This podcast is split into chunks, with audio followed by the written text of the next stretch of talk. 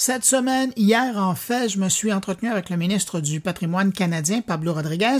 au sujet de la situation entourant la loi C-18. Je voulais d'ailleurs vous présenter mon échange avec lui aujourd'hui, mais bon, Skype en a voulu autrement. Donc, je voulais savoir si euh, les choses avaient bougé depuis euh, son point de presse il y a deux semaines, et il me disait que les discussions sont toujours euh, en cours avec Google, mais que Meta n'est pas de retour autour de la table des discussions. Il me disait également qu'il était heureux de voir l'initiative des entreprises québécoises qui ont décidé d'assurer que 25% de leur placement publicitaire allait être investi dans des médias canadiens. Euh, je lui ai demandé s'il était surpris que le reste du pays n'ait pas suivi dans ce mouvement de suspension de publicitaire chez Meta. Ben, il m'a dit qu'il était heureux de voir que les gouvernements du Québec et de la Colombie-Britannique avaient emboîté le pas de leur côté, mais qu'ils ne forçaient pas personne à le faire. Je lui ai ensuite demandé s'il sentait que les Google et Meta voulaient euh, faire un cas d'espèce devant les autres pays qui songent à une loi comme C-18. Et puis il m'a répondu tout simplement, ben, tout tout à fait. Il est très conscient que c'est plus grand que le Canada et donc il est conscient du rôle que le Canada joue dans ce nouvel équilibre économique où les plateformes qui utilisent du contenu de qualité produit par les médias ici et ailleurs doivent s'attendre à en payer juste part. Et il me disait euh, être en lien avec plusieurs ministres de pays concernés par cette situation, dont la Nouvelle-Zélande, qui a vraiment les yeux rivés sur le Canada parce que ça s'en vient pour eux. Et puis il s'est dit heureux de voir que les Canadiens partageaient euh, le point de vue du gouvernement en la matière et on faisait référence euh, au sondage Angus Reid qui a été publié la semaine dernière et qui disait que 61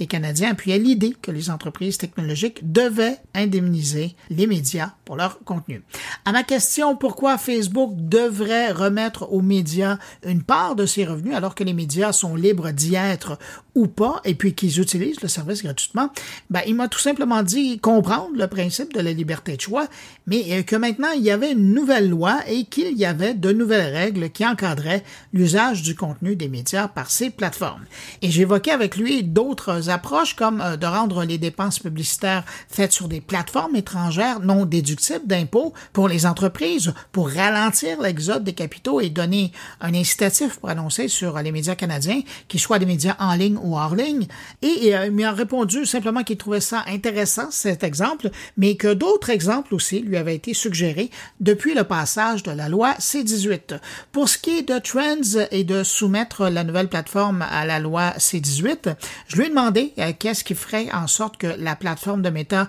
le serait ou pas. Eh bien, le ministre Pablo Rodriguez m'a dit simplement que tout était sur la table et que c'est à Meta de revenir pour en discuter. Et puis en terminant l'entrevue, je lui ai soumis le scénario où en décembre prochain, lors de l'application de la loi, si Facebook décidait effectivement de bloquer le contenu des médias sur sa plateforme, eh bien à ce moment-là, la plateforme ne serait plus en contradiction avec la loi C18 puisque comme les médias n'y seraient plus, ben elle n'aurait pas à partager ses revenus avec eux. Il m'a confirmé que c'était exact, mais que ce n'était pas dans l'intérêt de Meta de le faire parce qu'après, il faudrait faire la même chose aux États-Unis, en France, en Allemagne, au Brésil et dans d'autres pays. Voilà en quelques mots un résumé de mon échange de 20 minutes avec le ministre Pablo Rodriguez. Et puis merci à son attaché, Laura Scafedi, d'avoir rendu cette conversation possible.